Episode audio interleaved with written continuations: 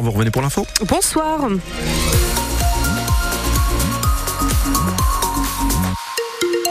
Sur la route, en direction du Rose, au niveau du Touquet, puisqu'on va en parler, on va, on va faire ce focus sur l'enduropal, hein, avec euh, cette belle heure à passer entre 18h et 19h, il y a beaucoup de monde. Hein. Énormément de monde euh, en direction du, du pont Rose, notamment, c'est la D939, euh, par exemple, et tout ça est quand même assez, euh, assez saturé, puisqu'il y a eu le, la première des cinq courses tout à l'heure, l'enduropal vintage, donc il y a des sorties du Touquet, et là c'est assez chargé. On fera un point dans un instant sur les autres axes un peu partout dans la région, concernant notre circulation aujourd'hui en cette, cette fin de semaine, début début de week-end. Encore une journée couverte côté météo en perspective demain. Oui, pour le coup, pour l'enduro, ce sera pas terrible. Hein. Très nuageux. On verra assez peu le soleil, même si le temps restera globalement sec. Quelques pluies possibles en fin de journée demain sur la Vénois.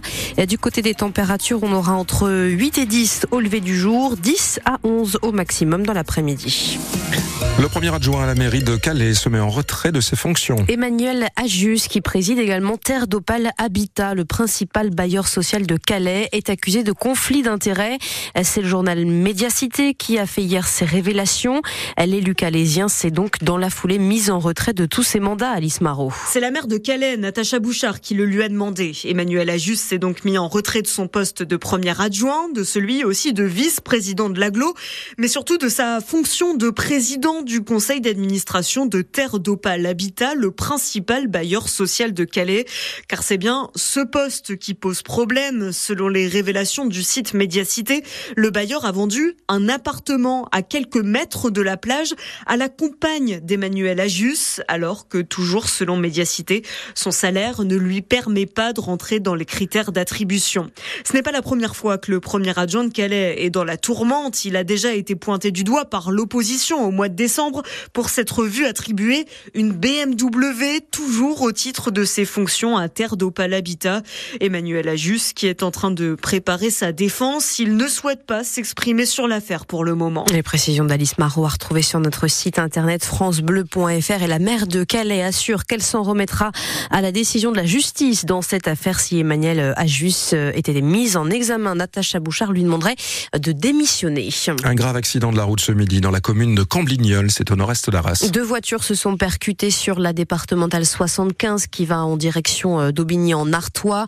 À l'arrivée des secours, deux personnes étaient incarcérées dans les véhicules. Un homme de 47 ans transporté au centre hospitalier d'Arras pour de légères euh, blessures et une femme de 20 ans qui a elle été transférée en hélicoptère au CHU de Lille en urgence absolue. C'est un nombre toujours trop élevé mais il est en baisse. Le nombre de migrants qui ont tenté de traverser la Manche pour rejoindre l'Angleterre depuis nos côtes. On est passé de plus de 51 000 en 2022, à près de 36 000 l'an dernier, selon le bilan de la préfecture maritime. Une baisse qui serait liée, d'après les autorités, à l'action des forces de l'ordre. Les exilés prennent de plus en plus de risques en partant plus au sud du Pas-de-Calais ou encore en empruntant des embarcations plus chargées qu'auparavant.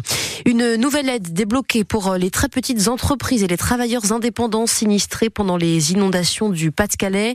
Ils pourront toucher jusqu'à 5 000 euros au prorata des pertes constatées, sur présentation des comptes passés et actuels, et à condition d'être installé dans une commune classée en état de catastrophe naturelle.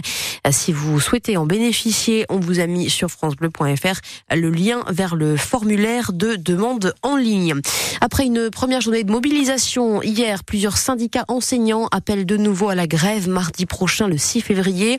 Les personnels de l'éducation nationale se mobilisent pour défendre leur salaire, leurs conditions de travail et aussi pour contester les réformes du gouvernement qui entreront en vigueur en septembre. Parallèlement, dans le Nord-Pas-de-Calais, de nombreux collectifs de parents d'élèves organisent ces temps-ci des actions pour protester contre les projets de fermeture de classe pour cette même rentrée 2024. Un rassemblement est par exemple en cours devant l'école Roger Quillot d'Hermaville, près d'Arras. Et puis c'est un pilote vendéen qui remporte la première course de l'Enduropal du Touquet. David Herbreto, en effet, ancien professionnel de 27 ans, s'est imposé malgré des problèmes de lunettes cet après-midi sur euh, la course vintage qui ouvre traditionnellement euh, l'enduro. Euh, sur sa Honda de 1991, il devançait le Nantais Thomas Thomas Pagès, le sextuple vainqueur de l'enduro, le Dunkerquois Arnaud de Mester.